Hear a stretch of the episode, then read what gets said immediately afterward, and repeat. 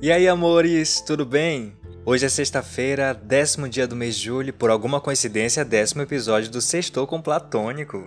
Eu não sei vocês, mas eu acho que isso envolve alguma teoria. Se você pudesse voltar ao passado e modificar alguma coisa, você o faria?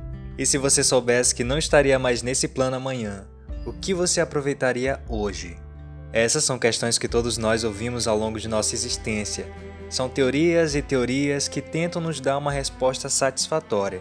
E por falar em teoria, hoje a gente vai conhecer a história de alguns viajantes no tempo, que provavelmente você já conhece, e se ainda não, a gente te convida para embarcar nessa viagem.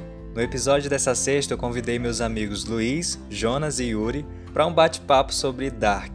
A gente vai tentar desatar alguns nós que talvez não ficaram claros para quem assistiu. E aí, bebês? Fala, seus perdidos no tempo! Se essa é a primeira viagem de vocês, não se assustem. O ano é 2020, eu sou Luiz Silva, o Luiz do presente, e nós estamos em mais um episódio do podcast Sextou com Platônico. Bom, eu sou bailarino, professor, mestrando em letras, faço alguns jobs de produção cultural e ando pelo mundo prestando atenção em cores que eu não sei o nome. Brincadeira. Eu queria agradecer o Platônico pelo convite para falar sobre essa melhor série, que além de ter uma trama muito enigmática e até certo ponto sinistra, tem deixado muita gente confusa e sem entender quase nada. Sim, como vocês já viram pelo título, estamos falando de Dark, esse sucesso lançado pela Netflix em dezembro de 2017. Olá, Tony. Olá a todos os ouvintes do Sextou com Platônico.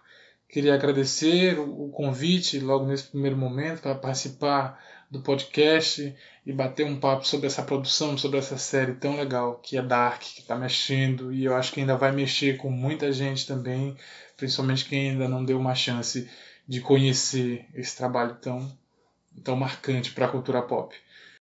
Oi, pessoas, Yuri Almeida aqui. Obviamente não é segredo para ninguém aqui que vocês, assim como todo mundo, maratonaram essa série mas tenho certeza que vocês se dividiram aí para dar conta das múltiplas tarefas e atividades.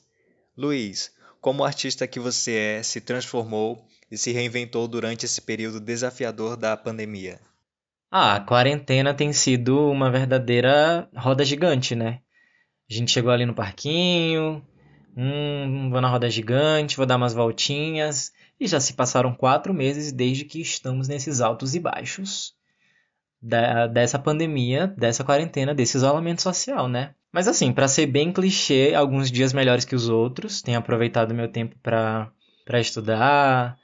Os trabalhos estão parados, né? Porque como a classe artística depende do contato, depende das aglomerações, é, a gente não está podendo fazer muita coisa, é, mais planejamentos. E aí, tô aproveitando para estudar, para ler, para assistir filme, assistir série, para fazer minha dissertação, que eu tenho qualificação logo mais. Mas enfim, e tenho aproveitado para cuidar um pouco da mente, para exercitar o corpo, porque não posso ficar parado, né? O Jonas é um grande musicista que toca, que grava, que tem produzido bastante durante essa pandemia. Destaque aí para o seu novo trabalho, o Gostar de Ti, música que particularmente acalmou meu coração saudoso das festas juninas. Enfim, amigo, assim como o Luiz, você também teve que se adaptar, né? Ah, sobre a quarentena e a rotina da quarentena, eu creio que a minha rotina deva ser um pouco parecido com o que muita gente fez né, e ainda está fazendo desde o início da quarentena. Né? Tenho me dedicado a, ao meu trabalho musical, tenho feito minhas composições musicais, tenho escrito algumas coisas, consegui produzir recentemente o meu single chamado Gostar de Ti, que foi lançado no dia 12 de junho, e isso é uma das vertentes do meu trabalho a vertente musical. Tenho me dedicado também a assistir esses programas de entretenimento, de cultura pop, e Dark é uma dessas opções. Desde o início da quarentena aproveitei para maratonar as duas primeiras temporadas, para ficar bem, bem afiado e para voltar e, e, me inserir, me reinserir na, em toda a trama estabelecida nas duas primeiras temporadas e ficar ali no ponto esperando a terceira, né? Fora isso, também tenho me dedicado ao meu trabalho acadêmico, a minha produção da minha dissertação de mestrado, me dedicado aos meus estudos e tentando conciliar tudo isso no meio dessa rotina tão louca que a gente começou a viver desde o início da pandemia até o presente momento, usando máscara, usando álcool em gel, saindo só em momentos necessários e respeitando sempre o isolamento. E você, Yuri, é um grande professor, também tem percebido as mudanças que têm ocorrido nessa modalidade de ensino à distância, né? Enfim, N questões. Mas eu sei que você, como um bom leitor, tem feito a sua parte para desacumular o maior número de livros possíveis, né? Eu não sei vocês, mas durante esse período de isolamento social eu tenho lido bastante, tenho aproveitado esse tempo para ler a pilha de livros que eu tenho acumulado aqui há um bom tempo. E eu também estou assistindo as séries e filmes que estão há um, cerca de dois anos na minha lista de de sugestões da Netflix, que são fruto de indicações de amigos, de sites, de redes sociais. E pela minha falta de tempo acabaram ficando em stand-by e acumularam no site da Netflix. Mas chega de enrolação e vamos partir para o que interessa. O que é Dark? O que esperar de Dark? Quais os pontos principais da série que agitou as redes sociais nas últimas semanas com o fim da sua jornada? Luiz vai falar um pouco pra gente sobre o que a primeira temporada conta sobre essa história. Ah, então. Eu não sei se todos sabem, né? Mas Dark, que foi lançado em dezembro de 2017, como eu já falei, foi a primeira aposta da Netflix em uma série alemã. E chegou com tudo, né? Destruindo todas as estruturas da plataforma tanto assim, vai. É, acho que o boom da série aconteceu mesmo esse ano com a pandemia e com o lançamento da terceira temporada, tava todo mundo em casa, mas foi suficiente para que ela se tornasse um verdadeiro fenômeno internacional. Inclusive, o maior público da série somos nós brasileiros, brasileiros sempre marcando presença. É, eu lembro que eu assisti a primeira temporada no início de 2018. Acho que quando eu tirei as minhas férias em abril de 2018. Tava aqui de boa em casa, fui procurar uma série para assistir, vi Dark e fui, resolvi assistir. Menino, quando eu me dei conta, eu já tava acabando a série, não sabia mais nem meu nome, não sabia mais onde eu tava, não sabia mais de nada. E aí a primeira temporada é aquela loucura, né, meus arrobas? A série já começa com um cara todo sujo escrevendo uma carta e depois se suicida ninguém entende nada. Depois o Mikkel some, ninguém entende nada. Mas é aí que se desenrola toda a trama da série, com aqueles episódios que mais confundem do que explicam. Mas a gente consegue ir colhendo ali alguns elementos dessa primeira narrativa, que é truncada e fora de ordem, mas dá para tirar algumas referências. É, a gente tem o desenrolar da história pela conexão de tempo entre 1953 e 1986 e 2019, né, que faz parte do ciclo de 33 anos, que é uma das teorias principais da série. E é também quando supostamente o universo volta ali à sua posição. Uh, tem o desaparecimento das crianças, o buraco de minhocas, que foi criado pelo acidente lá na usina de Vinden. A máquina do tempo e as viagens que eles fazem. E uma das principais, um dos principais motivos dessas viagens é trazer o Mika de volta, né? O Jonas tenta insistentemente trazer o Mikkel de volta. E tem também o desaparecimento das outras crianças. É, o Jonas tentando ali trazer o Mikkel para salvar o pai dele, que é o Mikkel. E tem a galera que mente pra caramba os segredos de todo mundo, que eles ficam guardando. E que é o que acaba ocasionando um monte de merda e é o loop infinito de tudo isso e de várias outras coisas que quem já assistiu a série sabe, né? Mas, cara, eu fico imaginando, assim, o trabalho sinistro que a galera que produziu essa série teve para entender esse roteiro e não perder o fio da meada, né? Ou o fio de Ariadnes, como é, a gente bem sabe que a série traz. Mas acho que um dos pontos mais bacanas é saber que tudo é pautado em teorias científicas que realmente existem, que não são criadas é, exclusivamente pela ficção e que muitas dessas questões são as nossas questões pessoais mesmo, né? Sobre a nossa origem, sobre o tempo, sobre os ciclos que a gente vive, sobre as relações, enfim. Acho que em síntese da síntese, dá que é essa roleta da vida que se desdobra e se redobra infinitamente é, de forma tão misteriosa, tanto quanto essa primeira temporada foi, e que deixou a gente aí de cabelos arrepiados e sem saber muito bem o que, o que dizer, o que fazer, como compreender, uma loucura, né? Bom, quase um ano e meio depois, Dark retorna com muito mais dilemas e com vários outros personagens que trazem revelações que mudam o destino temporal de cada um deles, né, Jonas? A segunda temporada de Dark estreou originalmente no dia 21 de junho de 2019. Né? E nessa segunda temporada o que a gente tem é um mergulho muito mais profundo e muito mais complexo também nos conceitos que foram estabelecidos num primeiro momento, naquela primeira temporada que a gente acompanhou. Então, para mim, isso eu falo particularmente falando, eu acho que a segunda temporada é um ponto muito mais alto da série, porque a gente chega nesse ponto intermediário em que a história se torna muito mais complicada, os nós temporais vão se formando e a gente vai ficando mais curioso. A segunda temporada tem esse mérito de nos deixar mais instigados, né? Ela vai atiçando a nossa curiosidade e a gente vai querer saber o que vai acontecer lá na terceira temporada. Não à toa a terceira temporada foi tão esperada, né? Porque a gente vai acompanhar as escolhas daqueles personagens, do Jonas, do Mikkel, do Ulrich, da Marta, do Bartosz, etc., do Noah. Uh, então, a gente tem personagens que a gente já se, eh, se aproximou afetuosamente, né? Nós já temos uma certa afeição por esses personagens desde a primeira temporada, e a gente vai vendo que a situação deles acaba se complicando muito mais, né? A gente, a partir da segunda temporada, já vai conhecer o Adam, e vamos fazer a descoberta de quem é o Adam, de por que, que ele se tornou o Adam, é, como todas as, as ações do Jonas, as ações dos outros personagens vão desencadear outras consequências muito maiores que a gente vai descobrir no decorrer da, da temporada seguinte. E para mim, esse é o ponto alto da segunda temporada. É, eu, eu, tenho um exemplo, um exemplo básico. É, tem, tem muitas produções que, uh, digamos assim, se fez um primeiro momento, a primeira temporada, como se fosse um filme de um diretor. Né?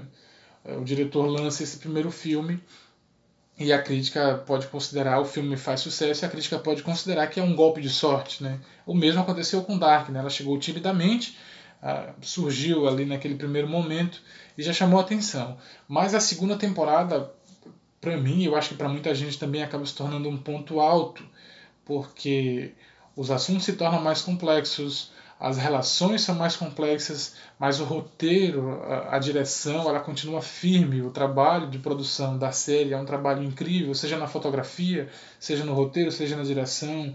É tudo ali feito com muito esmero. Então é o ponto alto, é a consagração de Dark para mim. Né? E a terceira temporada vai ser a temporada que vai é, ser responsável pelo fechamento de tudo isso que a gente acompanhou nesses dois primeiros anos. Yuri, que temporada ambiciosa e com desfecho que encerrou os questionamentos profundos das temporadas anteriores foi essa, hein? Conta um pouco mais sobre a parte final dessa história pra gente. Vou falar um pouco da terceira e última temporada de Dark que estreou recentemente, no dia 27 de junho. E vou fazer alguns comentários sobre o que eu achei interessante, o que eu não achei tão interessante assim sobre essa temporada. Mas a gente sabe como é que é, né? É Dark. Dark acontece de tudo. É aquela série no qual mãe é filha de, da própria filha e o bisavô é avô de si mesmo. Um verdadeiro paradoxo, que é o que é o ponto forte da série. No primeiro episódio da terceira temporada, a gente pode observar que a história continua nos enchendo de surpresa, né? A temporada é retomada a partir do momento em que acaba a temporada anterior, minutos antes do apocalipse provocado pela explosão da usina nuclear de Vinden, que é a cidade onde ocorre toda a trama, exatamente na cena em que o Jonas vê sua amada Marta ser morta, assassinada por uma versão adulta de si mesmo, que é o Adam. Eu me lembro que quando a gente viu o Adam pela primeira vez, muita gente ficou se perguntando: mas será que é o Jonas mesmo? Ou será que é outra pessoa que está se passando por Jonas? Como é que ele ficou com tantas cicatrizes, com tantas marcas? Como é que ele ficou tão irreconhecível desse jeito? E durante a temporada a gente acaba descobrindo que sim, é o, é o Jonas, é ele mesmo. E que tudo isso, toda essa deformidade foi resultado de vários e vários e vários anos de experiências com a máquina do tempo. Bem, ainda nessa cena a gente observa que Jonas está desesperado porque ele acabou de perder o amor de sua vida e ainda acaba sendo salvo durante esse apocalipse por outra Marta de uma linha temporal completamente diferente, uma linha temporal alternativa, revelando assim na série a existência de um universo paralelo. Até aí tudo beleza. Mas até então, como vimos nas temporadas anteriores, a história que já era bastante complexa por envolver viagem no tempo, e apresentar os personagens em linhas temporais diferentes, ficou ainda mais louca, ficou ainda mais louca com essa história de universo paralelo. Eu mesmo fiquei bastante chocado. E me perguntando como os showrunners da série iriam abordar essa questão de universo paralelo e tudo mais mas eu acredito que eles conseguiram fechar bem a série. Eu acredito que eles conseguiram trazer todas as informações, nos mostraram bastante coisas que ainda estavam em aberto desde a primeira temporada, cumprindo assim o que foi prometido para os fãs. Um encerramento digno para a série, que é uma das mais populares agora da Netflix. Eu quero destacar uma coisa interessante que eu observei uh, durante esse período pré-Dark, pré-terceira temporada de Dark ser lançada, é que a série acabou com esse destaque das mídias, das pessoas comentando sobre a série, entrando em alta das mais, para as mais assisti assistidas da Netflix. Ou seja, uh, o burburinho provocado pelos fãs nas redes sociais e na mídia fez com que ela viesse, chegasse com tudo ah, atraindo pessoas que ainda não conheciam a série. E isso foi bastante legal, porque mostrou que os fãs também têm um papel muito importante na divulgação. Acredito que o último ano da série foi além de preencher as lacunas que ficaram das temporadas anteriores, que eram bastante. Ela serviu também para desenvolver ainda mais os personagens e enfatizar o amor entre os casais da série, como, por exemplo, os protagonistas Jonas e Marta, o Adão e a Eva. É interessante falar sobre isso agora porque eu me lembro que quando eu estava conversando com o Jonas e com o Luiz, eu cheguei a apontar para eles a possibilidade deles serem o Adão e da Eva, deles estarem fazendo uma referência da Bíblia sobre pecado, sobre paraíso, em, sobre eles serem os pais iniciais, algo do tipo. E em parte eu acho que acabei acertando na minha teoria. Porque, como é mostrado na série, o filho deles é o fruto da união de dois universos diferentes, de duas terras diferentes. Da Terra 1, que é aquela que a gente já estava acompanhando desde o início da primeira temporada, e a Terra 2, que é a terra da Marta que veio né, salvar os Jonas do Apocalipse. Então esses personagens eles acabam entrando em uma jornada para salvar seus mundos e eles são constantemente enganados pelas suas versões futuras, que eu acho que foi o ponto que mais saturou dentro da série. Eles falavam muito sobre você tem que salvar seu universo, o Adam tá te enganando, a Eva tá te enganando, e ficavam jogando sempre os personagens de um lado pro outro. Eles também acreditavam muito fácil em tudo que eles falavam, eram bastante ingênuos, e teve momentos que isso me deixou um pouco cansado. E eu acredito que não foi o que não fui o único que ficou cansado com esse vai e vem do Jonas e da Marta para tentar salvar os seus universos. Acompanhamos também a Hannah, a Hannah que para muitos foi uma das grandes vilãs da série, por ser falsa, inescrupulosa, mentirosa e tentar roubar o marido da, da amiga. Mas para mim ela foi um dos melhores personagens da série. Então a Hannah acaba voltando ao passado para tentar construir uma nova vida e acaba se envolvendo com o policial Aegon. E nesse envolvimento acaba tendo uma filha. Que mais tarde a gente descobre que essa filha, que é a irmã do Jonas, acaba se envolvendo com Bartosz e eles vão ser os pais do Noah e da Agnes. Além da Hannah, também voltou ao passado Catarina, Catarina que estava buscando o filho dela, o Mikkel, acaba, acaba nessa viagem frustrada a 1986, não encontrando o Mikkel, mas o Ulrich. E nessa, nesse encontro, que eu acho que é um dos mais emocionantes, ela acaba combinando com ele de marcar, marcando horário para fugir. E nessa tentativa frustrada de fuga da Catarina com o Ulrich, que já está bastante velhinho lá em 1986, a gente entra em dois outros mistérios que até então a gente não sabia. Primeiro é da onde veio aquela medalhinha de São Cristóvão, que é revelado então que foi um presente que a Hannah ganhou do Aegon lá em 1953 e é que ela acabou dando para outra pessoa, que ela acabou dando para a mãe da da Catarina, sendo esta a mãe dela o próprio empecilho para fazer com que ela volte no para o futuro com Uric, atrapalhando tudo numa briga em que a Catarina tá tentando pegar uma chave pra ir libertar o Uric pra fugir com ele, a mãe dela vai lá e acaba matando ela, sem saber que era a própria filha que ela tava matando. E a mãe dela acaba também uh, mostrando pra gente como era a relação dela com a Catarina lá em 1986, que era uma, que era uma relação bastante abusiva. A gente pode ver em alguns momentos ela xingando e batendo na Catarina, e isso pode até explicar pra gente por que, que a Catarina ela era uma pessoa tão rebelde lá em 1986. E eu fiquei assim um pouco triste com o final da Catarina e da Hannah, porque ambas acabaram infelizes, tristes e desesperadas e foram mortas por parentes próximos, né? A Catarina foi morta pela mãe e a Hannah foi morta pelo próprio filho, o Adam. E inclusive falando dessas mortes, né, que não são as únicas que acontecem que me chocaram um pouco, também tem outras mortes que aconteceram em que familiares mataram outros familiares dentro da série, como por exemplo a da Cláudia que matou o próprio pai, o Egon. Só que ela matou sem querer e a Agnes, que acabou matando o irmão dela, o Noah. E lá também no, na segunda temporada da série, a gente observa lá no primeiro episódio que o Noah ele acaba matando o Bartosz, que é o pai dele. Só que na época a gente não sabia que era o pai dele, que, aquela, que aquele personagem era o Bartosz. Então foi tragédia em cima de tragédia, pai matando filho, filho matando pai, irmão matando irmão. Uma verdadeira matança nessa, nessa série. Quase uma Game of Thrones três questões interessantes que eu acho que vale a pena a gente comentar. A primeira é com relação ao Uric, que a gente acaba descobrindo que é um grande safado, que traiu as, as esposas nos três mundos apresentados na série. Na Terra 1, ele traía a Catarina com a Hannah. Na Terra 2, ele traía a Hannah, que estava grávida dele, com a Charlotte. E na Terra Origem, ele traía também a Catarina com a Hannah. Então aquele famoso ditado, pau que nasce torto nunca se direita, eu acho que foi feito exclusivamente para esse homem. O segundo fato que me chamou a atenção é, foi com relação ao policial Tobin Roller.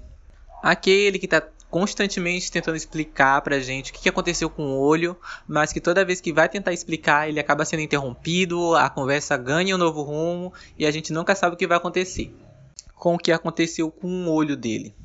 Isso acabou até virando uma piada, porque muitos fãs criaram bastante teoria, especularam bastante coisa, e na hora era só uma piada mesmo, era só um, um alívio cômico. E por fim é sobre a origem do Boris, né? O Boris que surgiu em 1986, estava fugindo, adotou um novo nome, uma nova identidade como Alexander e acabou se envolvendo com a Regina. A Regina que apresentou ele para a família, ele acabou assumindo uma grande responsabilidade dentro da usina e acabou se transformando num chefe lá da usina nuclear de Wiener. Então a origem dele acaba sendo explicada só que de maneira muito indireta, apenas no jornal.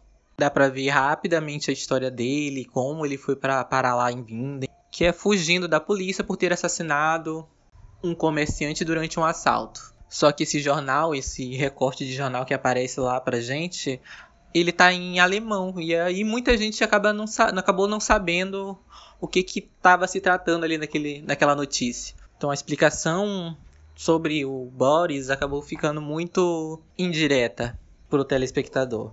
Depois de tanta disputa entre Adam e Eva para salvar seus respectivos mundos, a gente acaba descobrindo, graças a Cláudia, que teve a brilhante ideia de parar para pensar e questionar tudo aquilo que esses dois mundos são na verdade fruto de um mundo, de uma Terra origem. O Tannhaus da Terra origem criou uma máquina do tempo para tentar salvar o filho. Só que esse experimento acabou não dando certo e criou esses dois mundos que nós conhecemos durante a série.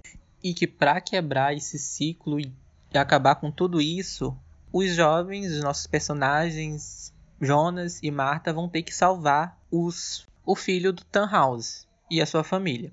Só que isso também tem um preço a ser pago, né? Se eles forem salvar o, o, o filho do Tannhaus, eles vão acabar desaparecendo, sumindo. Mas eles aceitam.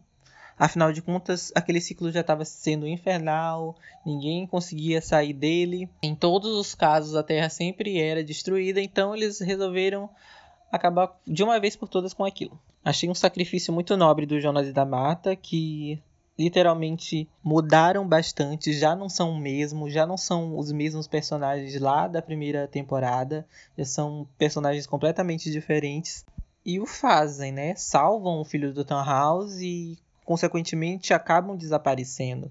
Há, há uma cena, a cena que eles estão no limbo, que me lembra bastante o filme Interstellar. E quando eles estão desaparecendo, virando poeira, isso me lembrou muito Guerra Infinita.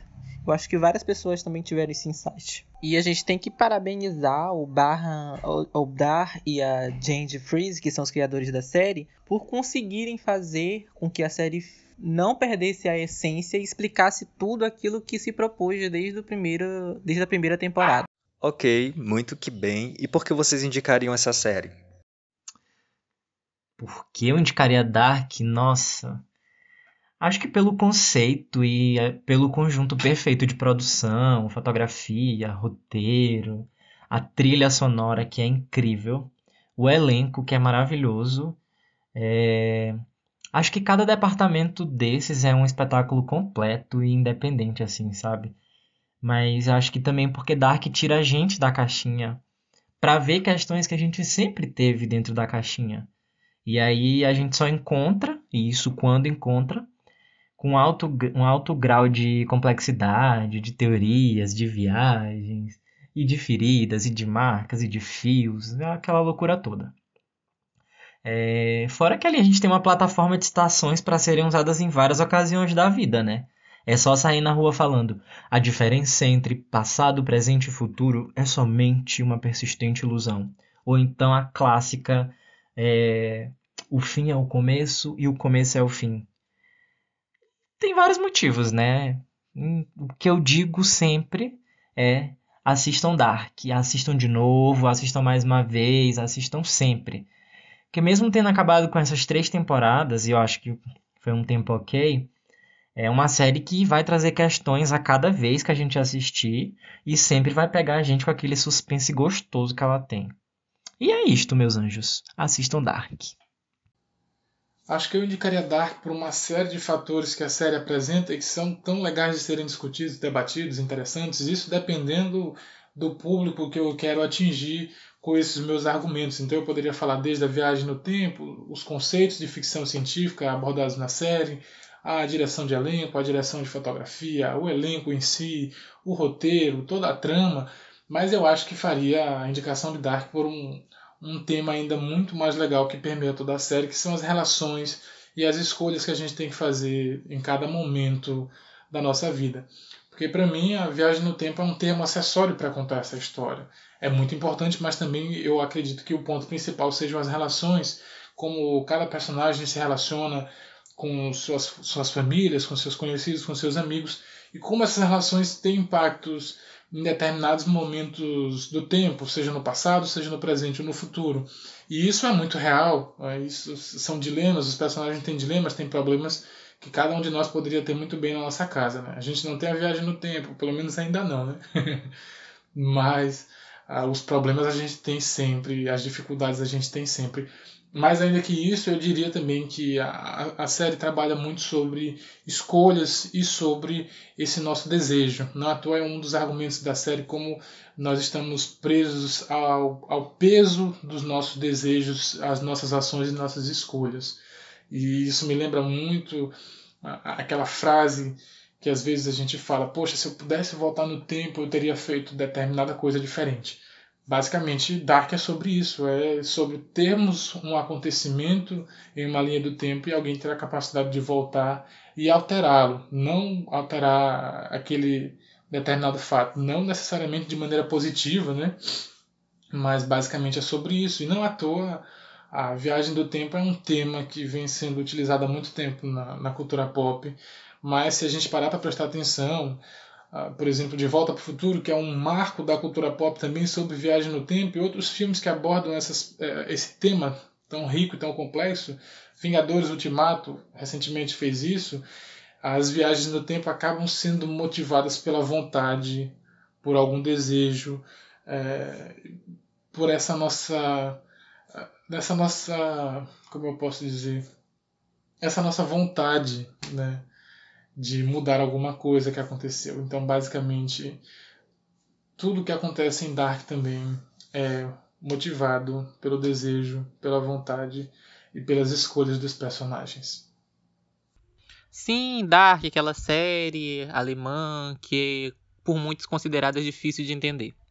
Mas eu já jogo aí a questão: será que ela é difícil de entender mesmo? Ou será que a gente que não está acostumado a séries que abordam questões filosóficas e existenciais?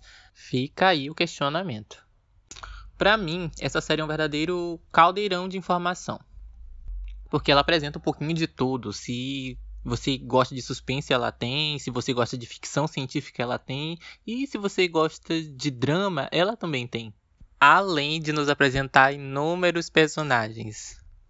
E atores, e ambientações, enfim. É uma série bem interessante que a Netflix felizmente trouxe para o seu catálogo, produziu e encerrou brilhantemente. E a gente tem que agradecer o Barhan Odar e a James Freeze, que são os criadores da série, por fazer com que ela não perdesse sua essência, continuasse com aquela mesma pegada da primeira temporada e conseguisse responder todos aqueles questionamentos que a série trouxe e que ficaram em aberto e que brilhantemente conseguiu fechar todos os pontos. A única coisa que eu continuo questionando é: o Jonas tomou ou não tomou banho durante essa série? Mas enfim, eu indico essa série, eu acho que as pessoas que tentarem assistir vão achar bem interessante.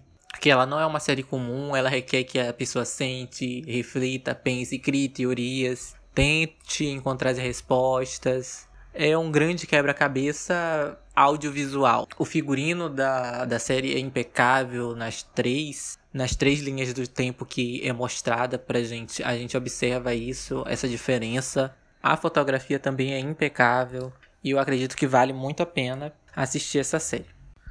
Gente, muito obrigado pela contribuição de vocês. Mais uma vez, vocês arrasaram, seus maravilhosos. Ah, gente, eu não vou embora. Não vou, vou ficar aqui até sexta-feira que vem. Vou falar no próximo episódio do podcast. Não vou embora. Mas eu queria agradecer. Muito obrigado, Platônico, pelo convite. Foi um prazer falar contigo e com os meus amigos Jonas e Yuri sobre essa série que eu amo, que eu sou super fã desde que eu assisti em 2018 e continuo indicando ela para todo mundo. E enfim, quem quiser me seguir no Instagram, é, meu arroba é arroba silvaluiz, underline. Lá eu posto algumas coisas legais, mais ou menos, vai. Posto algumas fotos, tem fotos de trabalhos meus que eu participei, que eu produzi, tem coreografias e tem várias outras coisas também. Me sigam e um beijo e até a próxima oportunidade. Tchau! Gostaria de agradecer ao Tony pelo convite de participar do podcast semanal dele. Eu acabei descobrindo que é muito desafiador fazer isso. Parece algo simples, mas é bem complexo, envolve estudo, envolve organização, enfim. Muito obrigado, Tony, pelo convite. E para quem quiser saber um pouco mais sobre mim e sobre o que eu faço, é só me seguir nas redes sociais, arroba Yuri Literal. Ouçam Gostar de Ti em todas as plataformas digitais. E lembre-se que na prática a gente ainda não pode viajar no tempo para arrumar alguma bagunça que a gente deixou no passado ou prevenir que ela não aconteça no futuro. Só temos o agora, então aproveita, viado. Dark está disponível aí na Netflix para você fazer essa reflexão.